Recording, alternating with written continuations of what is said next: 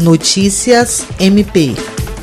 O Ministério Público do Estado do Acre e o Ministério Público de Contas do Estado do Acre recomendam ao chefe do Poder Executivo do município de Capixaba que disponibilize no portal da Transparência Municipal, no prazo de 60 dias, todas as informações necessárias aos cidadãos, atendendo ao disposto nas leis número 12.527/2011, Lei de Acesso à Informação, e número 101/2000, Lei de Responsabilidade Fiscal. A recomendação conjunta assinada pelo promotor de justiça do MPAC, Juliandro Martins de Oliveira, e pelo procurador-chefe do MPC-AC, João Isidro de Melo Neto, requer a adequação do portal de transparência do município para incluir informações sobre a execução orçamentária e financeira, licitações, contratos, convênios, despesas com passagens e diárias, gestão de pessoal, entre outros assuntos que não estão disponíveis para consulta dos cidadãos.